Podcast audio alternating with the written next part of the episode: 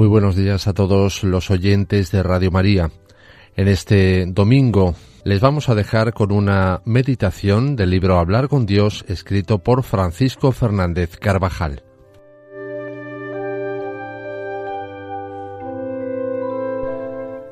La meditación lleva como título Ser justos.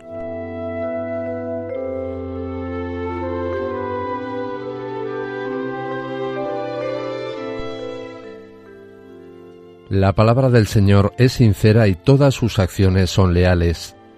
Él ama la justicia y el derecho, y su misericordia llena la tierra. La justicia es la virtud cardinal que permite una convivencia recta y limpia entre los hombres. Sin esta virtud, la convivencia se torna imposible. La sociedad, la familia, la empresa dejan de ser humanas y se convierten en lugares donde el hombre atropella al hombre. La justicia regula la convivencia de la sociedad humana en cuanto humana, es decir, basada en el respeto de los derechos personales. Es principio fundamental de la existencia y de la coexistencia de los hombres, como también de las comunidades humanas, de las sociedades y de los pueblos. Un aspecto de esta virtud atañe a las relaciones con el vecino, con el compañero, con el amigo, con el colega y en general con toda persona. Regula estas relaciones de los hombres entre sí, dando a cada uno lo que es debido. Otra faceta de la justicia se refiere a los deberes de la sociedad en relación a lo que cada individuo le corresponde, por último, existe otro plano de la justicia que regula aquello que cada individuo concreto debe a la comunidad a la que pertenece, al todo del que forma parte.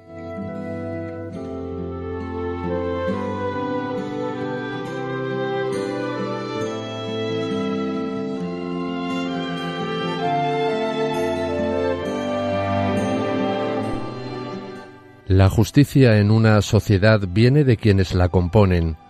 Son las personas quienes proyectan en la sociedad su justicia o su injusticia, sobre todo quienes en ellas tienen más responsabilidad.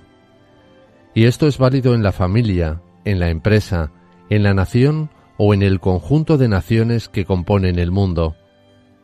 Si de verdad queremos que la justicia impere en una sociedad, ya se trate de una aldea o de la nación, hagamos justos a los hombres que la componen, que cada uno de nosotros comience a ser justo en este triple plano, con quienes nos relacionamos cada día, con quienes dependen de nosotros, dando lo que debemos a la sociedad de la que formamos parte. Esta es la primera obligación moral de la justicia, ser justos en todos los aspectos de nuestra vida. Convivir con rectitud y limpieza, ser justos con la familia, con el vecino, con el Estado. La lucha por que impere una mayor justicia en la sociedad es fruto de una serie de decisiones personales que van modelando el alma de la persona que ejercita esta virtud. Con actos concretos de justicia, el hombre se moverá cada vez con más facilidad por una voluntad constante e inalterable de dar a cada uno lo suyo, pues en esto consiste la esencia de esta virtud. Si hay una tarea noble y bella que corresponde al común de los ciudadanos, es precisamente la de trabajar con responsabilidad personal por una sociedad más justa, recta y limpia.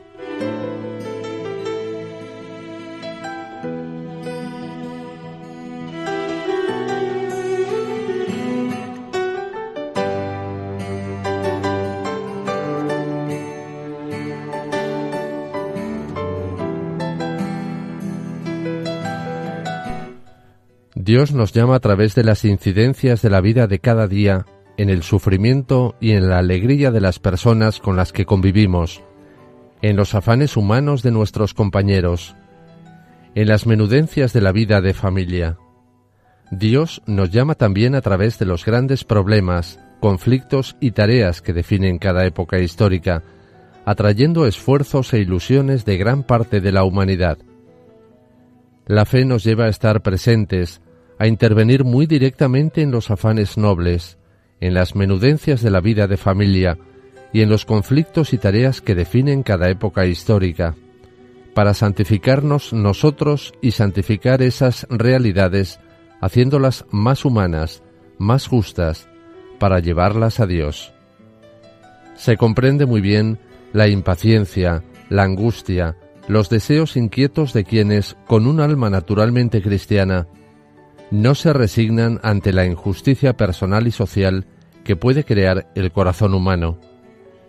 Tantos siglos de convivencia entre los hombres y todavía tanto odio, tanta destrucción, tanto fanatismo acumulado en ojos que no quieren ver y en corazones que no quieren amar.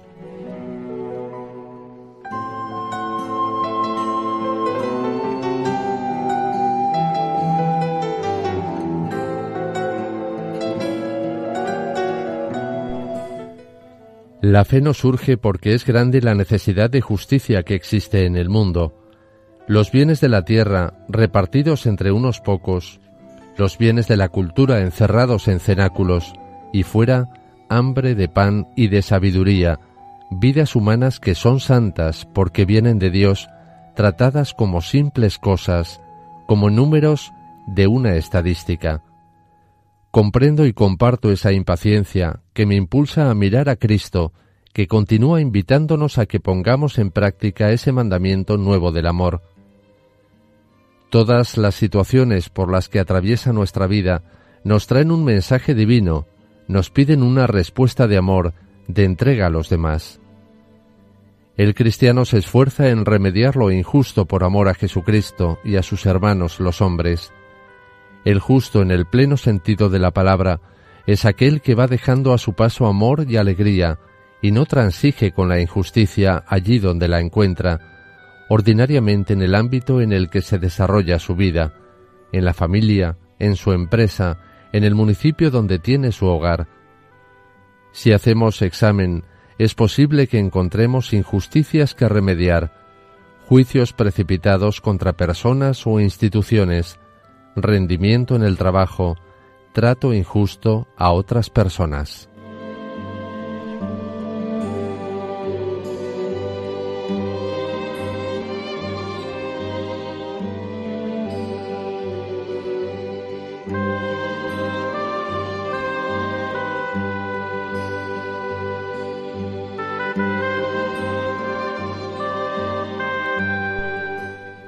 El origen la gran fuerza que mueve al hombre justo es el amor a Cristo.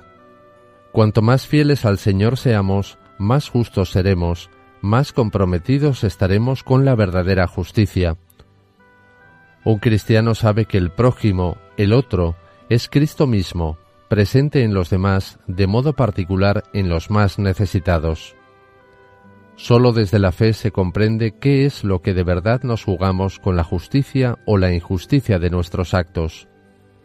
Acoger o rechazar a Jesucristo. Este es el gran motor de nuestras acciones. Esto es lo que solo los cristianos mediante la fe podemos ver. Cristo nos espera en nuestros hermanos. Porque tuve hambre y no me disteis de comer, tuve sed, omisiones, cada vez que dejasteis de hacerlo con uno de mis hermanos más pequeños, dejasteis de hacerlo conmigo. El Señor está en cada hombre que padece necesidad. Los pobres de la sociedad, personalmente considerados, así como las zonas, los grupos étnicos o culturales, los enfermos, los sectores de la población más pobres y marginados, tienen que ser preocupación constante de la Iglesia y de los cristianos es preciso aumentar los esfuerzos para estar con ellos y compartir sus condiciones de vida, sentirnos llamados por Dios desde las necesidades de nuestros hermanos, hacer que la sociedad entera cambie para hacerse más justa y más acogedora en favor de los más pobres.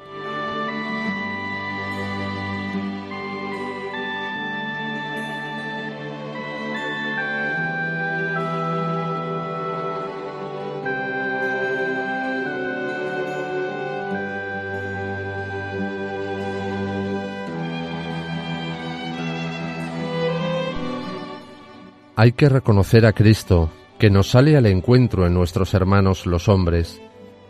Bastaría examinar nuestro espíritu de atención, de respeto, de afán de justicia, enriquecido por la caridad, para conocer con qué fidelidad seguimos a Cristo. Y al revés, si es profundo y verdadero el trato y el amor a Cristo, ese trato y ese amor se desbordan inconteniblemente hacia los demás. Las exigencias espirituales y materiales del servicio cristiano a los demás son grandes, en la voluntad, en el sentimiento, en las obras. Ante ellas, con la ayuda de la gracia divina, el cristiano ni se acobarda ni se atolondra con un nervioso frenesí de gestos sorprendentes, pero tampoco se queda tranquilo. Caritas enim urget nos, porque nos acucia la caridad de Cristo, que nos lleva más allá de la mera justicia, pero como es claro, supone haber satisfecho lo que es justo. Para que este ejercicio de la caridad sea verdaderamente irreprochable y aparezca como tal, según enseña el Concilio Vaticano II, es necesario cumplir antes que nada las exigencias de la justicia, para no dar como ayuda de caridad lo que ya se debe por razón de justicia.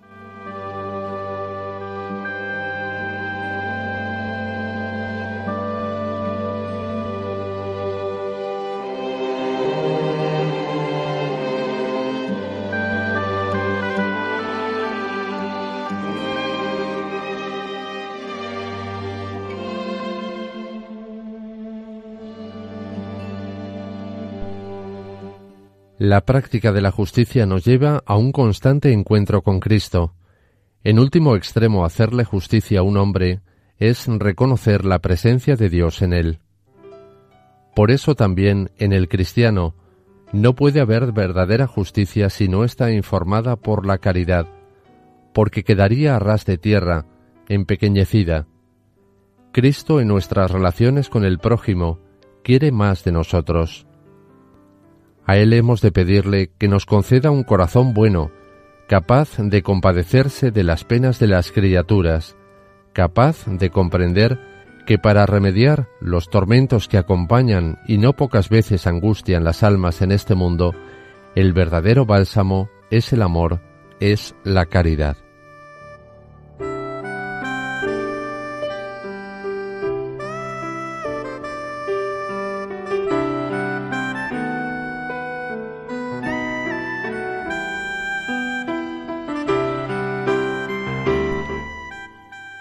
Hasta aquí, queridos hermanos, esta meditación del libro Hablar con Dios de Francisco Fernández Carvajal.